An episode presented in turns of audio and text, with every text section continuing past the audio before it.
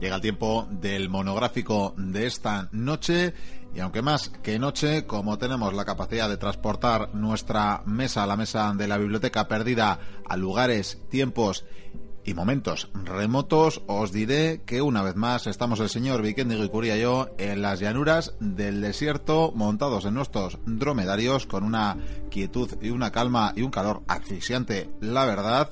Y en fin, caballero, tal vez nos encontramos en estas lides. Qué maravilla, el desierto. Esto me da muchas ideas, aunque deberíamos de haber cogido una sombrilla.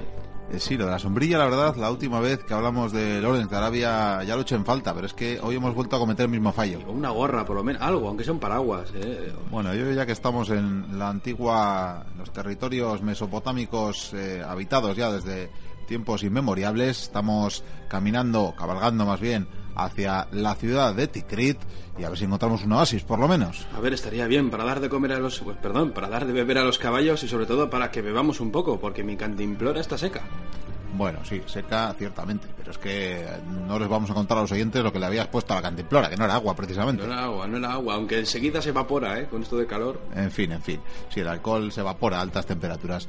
El caso, que como decimos en esta cabalgadura, en esta quietud, estamos encaminándonos hacia Tikrit, que es una ciudad bastante peculiar porque han nacido grandes eh, nombres en esta ciudad, ¿verdad? Grandes nombres, sí, me vienen a la mente algunos, pero creo que tú me vas a decir el nombre de alguno curioso, quizás. Bueno, pues eh, uno curioso, desde luego, yo, yo voy a decir el, el, primero curioso y el último curioso y tú luego ya me dices de quién vamos a hablar esta noche o este día, porque con este sol decir buenas noches, en fin, por respuesta a nuestros oyentes, que si no... Me tienes en ascuas, cuéntame. Te tengo en ascuas. Bueno, pues por ejemplo aquí hemos tenido al gran Nabucodonosor. Nabucodonosor. Este rey babilonio. de Babilonia, exactamente, el conquistador de Judea. Pues sí, pues sí. Mismamente este, este gran personaje, hace muchísimo, hace miles de años, que nació por estos lares, pero es que mucho más moderno sería el último, en fin, no sé llamarle dictador, porque lo que ha llegado después, eh, pero desde luego sí, el, el último dictador por ahora o, en fin, sin entrar en, estas políticas de estas geopolíticas mundiales, pero Saddam Hussein, nada más y nada menos. Nacido en Tikrit, no me digas. Pues sí, sí, nacido en Tikrit también. Pero creo que tú me vas a hablar de alguien todavía más eh, peculiar, desde luego bastante más fundamental para el Islam que el propio Hussein, ¿verdad? Pues sí, porque hablamos del héroe de los musulmanes. Cree el guerrero que apareció en esa Edad Media, en ese periodo de las cruzadas, para demostrar a todos que el mundo musulmán se podía unir para luchar contra un enemigo común, que era contra esos cristianos. Bueno, también entre ellos mismos, pero era solamente para unificarlos.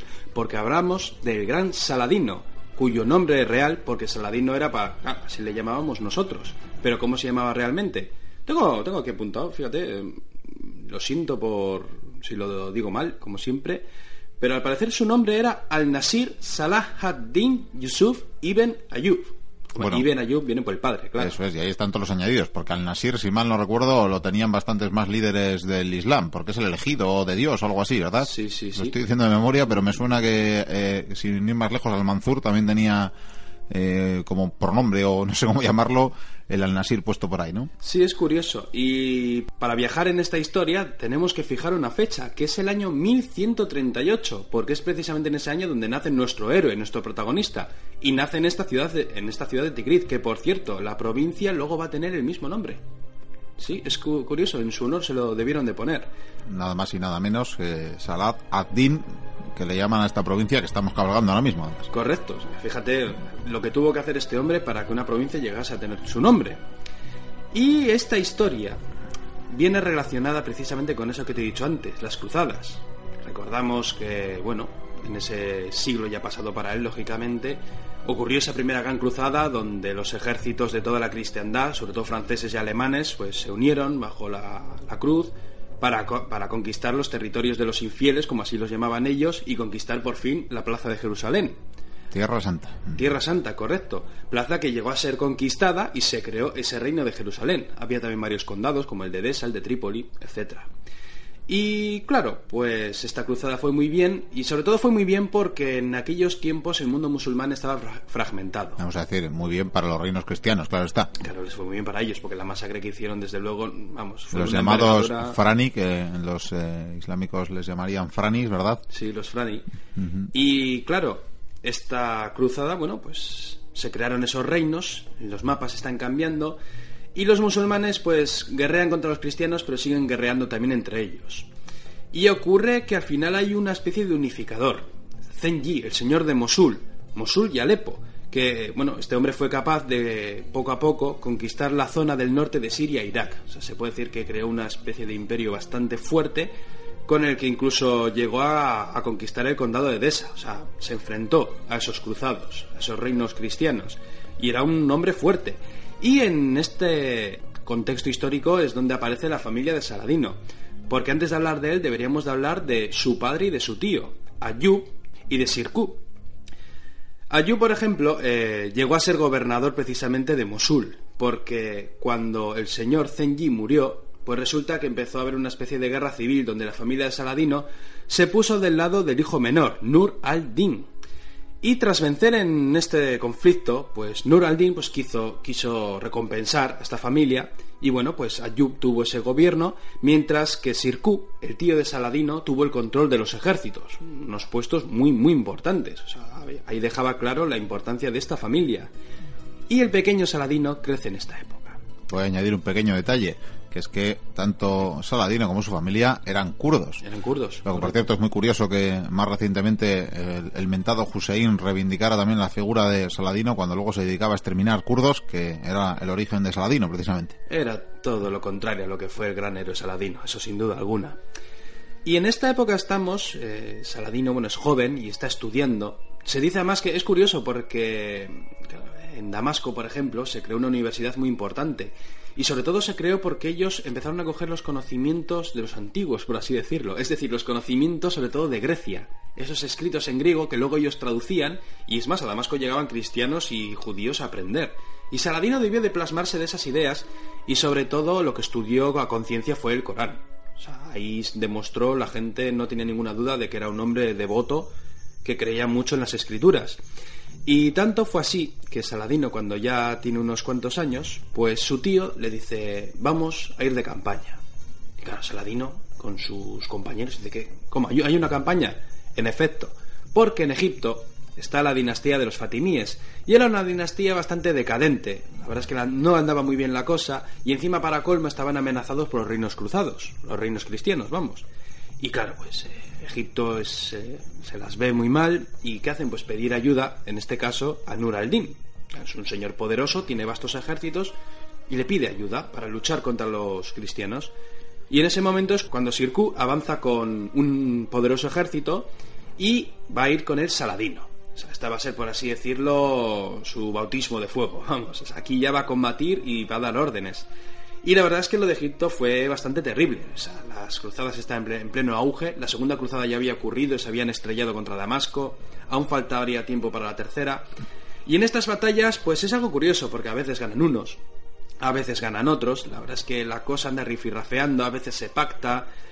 Y llega un momento en que incluso el señor de Siria llega a pactar con los cruzados hay unos periodos de paz bastante extraños, pero enseguida se rompen. La verdad es que la cosa anda muy mal, pero Saladino empieza a brillar con luz propia. De hecho, incluso llega a comandar en algunos momentos, se dice que incluso varias alas de los ejércitos. O sea, la izquierda, la derecha, dependiendo la caballería. O sea que su tío confía en él. empieza a elegirse ya como todo un estandarte, ¿no? Dentro del ejército de Damasco. La gente se empieza a fijar en él, sus hombres se empiezan a fijar en él. Y llega un momento en que, pues resulta que Egipto cae, pero cae a manos precisamente de estas tropas de Siria y de Irak. Porque claro, con estos pactos ya que habían hecho con los cristianos, pues se tomó esa decisión y Egipto fue tomado. Los cristianos fueron expulsados y Sikuk se quedó como visir. Sin embargo, esto ya, esto ya fue un poco triste porque, aunque todo el mundo quería mucho al tío de Saladino, este murió.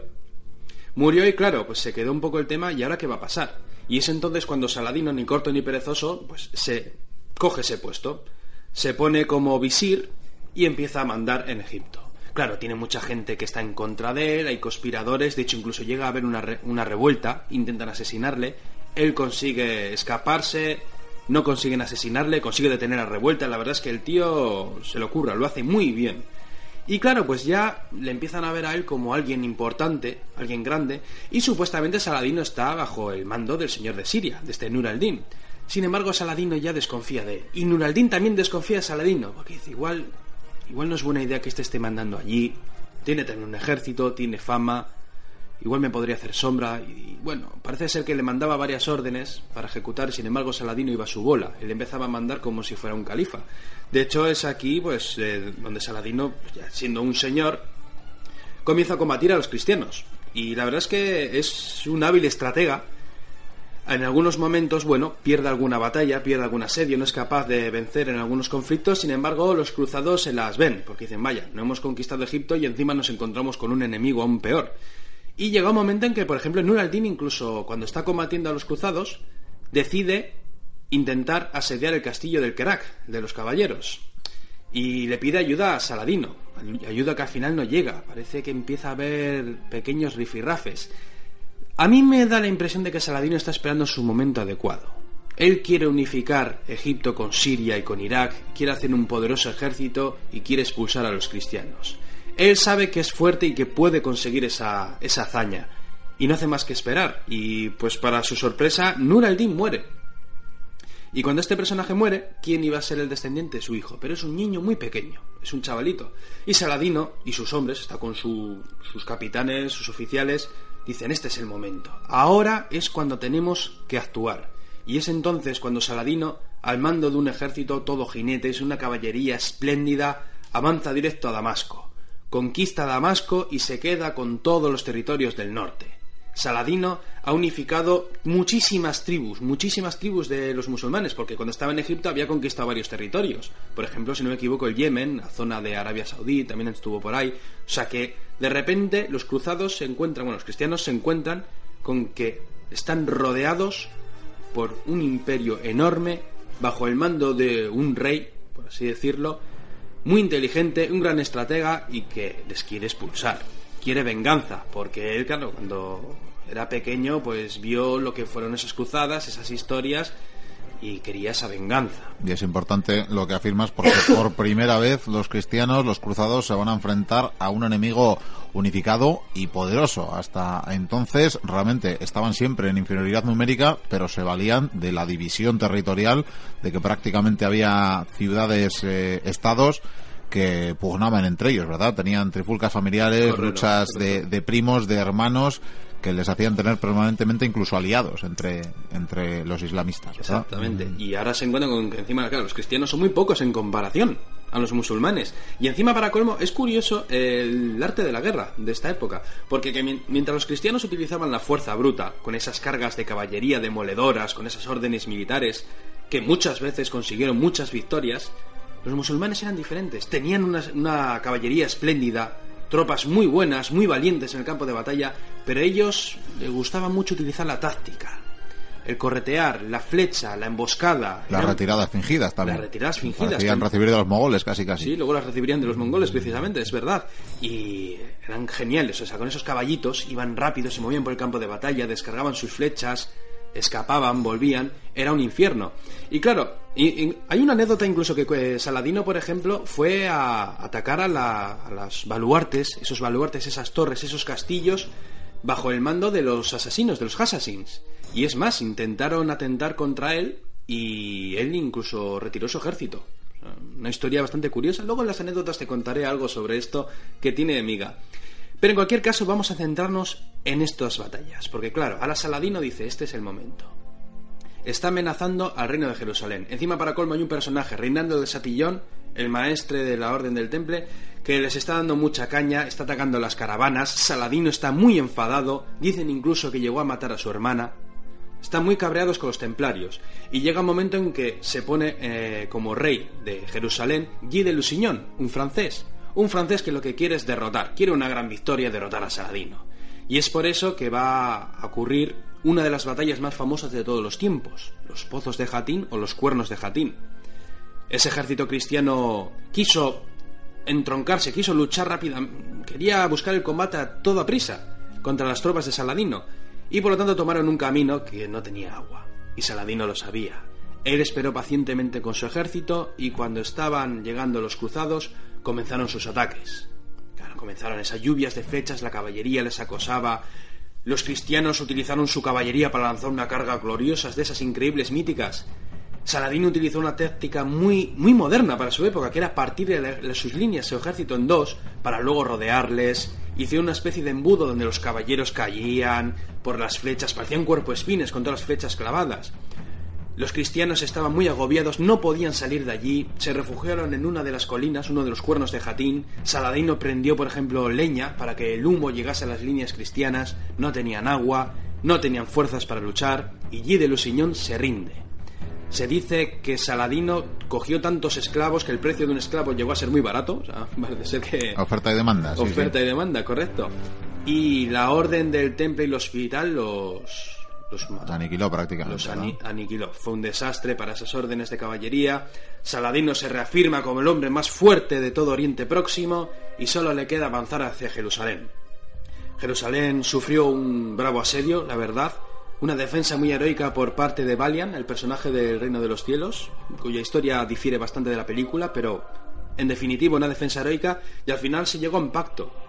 Los que estaban dentro de Jerusalén saldrían de la ciudad sin que les atacasen, salvarían sus vidas. No estaba mal, pero bueno, Saladino conquistó esa ciudad y por fin volvieron a recuperarla con el añadido de que se supone que con ese pacto pues aceptaba respetar la vida de los cristianos, cosa que en casi ningún momento hicieron los cruzados en su invasión de Tierra Santa, ¿verdad? Correcto, los cruzados aniquilaron a todo el mundo mientras Incluso cuando prometían lo contrario, cuando prometían respetar las vidas de las ciudades eh, asediadas y, luego entraban, entraban a sangre y fuego. De hecho, los musulmanes tenían miedo porque había historias que decían que los cristianos se comían a los musulmanes, a los cadáveres, creían que eran caníbales. En cambio, Saladino demostró que era noble, que era un hombre de palabra y correcto, respetó, la verdad es que fue una auténtica pasada. Pero claro, Jerusalén ha sido tomada. Oh, Dios mío, qué terrible, ¿qué va a opinar el Papa? ¿Qué pasa con la cristiandad? ¿Acaso se acabará el mundo? No, por una sencilla razón, porque se declaró la tercera cruzada, probablemente la cruzada más famosa de todas. Porque aquí llega nuestro amigo, el rey Ricardo Corazón de León. Entre otros tantos, porque en esta cruzada van a participar los franceses, los alemanes, los austríacos y los ingleses. La única cruzada en la que participan los ingleses. Que eso es algo curioso, siempre se habla de los ingleses cuando solo participaron en esta. Hombre, fue una cruzada bastante épica, romántica, podríamos considerarlo, si es que se puede considerar la guerra romántica pero el caso es que cuando llega Saladino, o perdón, cuando llega Ricardo, comienza el asedio de Acre, un asedio que al final pues les sale bien, Saladino intenta romper el cerco pero no hay manera y lo que hace es vigilarles. Él es listo. Ve que están unidos los cristianos y dice, no es momento de atacarles, son fuertes. Voy a esperar con mis hombres, voy a vigilarles, como un lobo acechando. Pero resulta que empieza a haber problemas en el campamento cristiano. Al parecer Ricardo tiene algunos problemillas con el rey francés, con el, también con el austríaco, y estos dos personajes se van con sus ejércitos. Y claro, Ricardo se queda solo con el contingente inglés y bueno, y supongo que tropas mercenarias más otros que quisiesen que, hubieran querido quedarse. Y ya tiene que decidir qué hacemos. Y Ricardo, corazón de león, como no con ese con ese apelativo, ¿qué iba a hacer? Iba a conquistar Jerusalén, tenía que recuperarla para la cristiandad y decide avanzar directo hacia la ciudad. Imagínate, van avanzando por toda la costa de Oriente Próximo, pues desde Acre, que está en el norte de Jerusalén, van descendiendo poco a poco, y es una columna muy larga, y Saladino le, le sigue, le sigue acechando, sigue mirando. Y es entonces cuando Ricardo se da cuenta de un problema. Ahí va, los podos de Jatín. Y si Saladino utiliza la misma táctica conmigo, y si intenta rodearnos, intenta dispararnos flechas, bloquearnos, que no podamos conseguir agua, y es entonces cuando decide preparar a la columna. De hecho, se cuenta que incluso estaba también la orden del hospital y del temple. Y estos caballeros, un buen número de ellos se pusieron en la retaguardia para detener ese ataque. Claro, querían vengarse de esa afrenta de Jatín. Y hizo, lo preparó muy bien, porque lo que les dijo fue aguantar, cuando nos ataquen, aguantar todo lo posible. Por una razón muy sencilla. Cuando la columna avanzaba, eh, comenzaron los ataques. La caballería saladino cabalgaba, empezaron a descargar sus flechas, corrían, no había manera de darles, era algo impresionante. ¿Qué hacían los cristianos? Aguantar como podían. Recibían las flechas, caían muchos, intentaban devolver los proyectiles con sus ballestas. Pero ocurre que llega un momento en que los caballos se han cansado de tantos ataques de idas y venidas. Y es entonces cuando los cruzados, con otros caballeros, se lanzan directos a la carga. Se lanzan a por la caballería Saladino y esta, que se bate en retirada, están tan cansados los caballos que les atrapa. Saladino ha perdido muchos hombres, pero no quiere arriesgar su ejército. Él se queda mirando la escena, asiente y dice, no volverá a repetirse. Y no volvió a repetirse. Yo tengo entendido que además en esa carga precisamente no estaba del todo en los planes de Ricardo. Quiero decir, que fueron algunos caballeros los que se lanzaron eh, por su cuenta y riesgo y que Ricardo en un momento dado decidió secundar ese ataque, pero que eh, vamos, no, no, lo ordenó inicialmente. Ya sabes cómo son la chulería de los caballeros de la Edad Media. Por más que en este caso salió bien, ¿verdad? Seguro que si no se hubiera dado buena cuenta la historia de, destacar lo contrario, que no había sido una orden suya y que por tanto no era una derrota suya, sino de los que se adelantaron. Imagínate, si por lo que sea esa caballería cae. O sea, se habría quedado el ejército inglés pues, sin caballería, y entonces estarían vendidos. Con todo, también habría que comentar, ¿verdad?, que en este caso las tropas de Saladino tenían especial motivación porque en la toma de San Juan de Acre eh, habían tomado muchos prisioneros eh, árabes que eh, a falta de, no haber podido negociar y con la Vera Cruz de por medio incluso, aunque sería una historia demasiado larga para entrar ahora, pues acabaron pues matando a más de 3.000 prisioneros, ¿verdad? Mataron a más de 3.000 y estaban cabreados. Sí, eso es curioso porque, claro, Saladino intentó negociar sobre cómo rescatar a esos rehenes. Y llegó incluso a ofrecer la Veracruz, porque esa, la verdadera cruz de Cristo que tenía el ejército cruzado, que tenían en Jerusalén, la habían perdido en la batalla de los pozos de Jatín, porque ya, acuérdate, los cruzados tenían la manía de llevarse, llevarse todo y, y, en fin, claro, es un trofeo, ¿verdad? Que te llevas un estandarte mejor imposible. Es el estandarte de la cristiandad. Tenemos a Dios. es el mayor trofeo del mundo, del mundo cristiano, vamos. Y me parece curioso que no hubiera aceptado un trato así, lo de la cruz de la verdad, porque esa cruz habría viajado directamente a Roma, probablemente, y se podría ver un trozo de madera, por lo menos. Probablemente. Y con esto se la llevaron a, Damasco y realmente no se sabe dónde acabó. Pero bueno, insistimos que esta es otra historia, que en su día además ya ahondamos en ella, ¿verdad? Sí, la leyenda ya oscurece todo. Pero sigamos con esta aventura, porque tras la batalla de Arsuf, pues Ricardo y los suyos, bueno, siguen avanzando y descansan. Están motivados, han vencido, han ganado una batalla han provocado bajas al ejército musulmán, no demasiadas, pero Saladino sigue, sigue detrás de ellos. Y llega un momento en que comienza a haber más combates. Comienza a haber más combates donde curiosamente, eh, aunque, aunque Ricardo tenga un ejército más pequeño, se defiende bien, gana algunas batallas, pero ve que no es posible. No es capaz de conseguir conquistar Jerusalén. De hecho, cuando Ricardo se tenga que volver a Inglaterra, en ningún momento vio la ciudad santa no, se acercó bastante, pero no llegó. Que su gran pesar, ¿no? Lo más cerca estuvo en Jaffa, precisamente. Sí, correcto.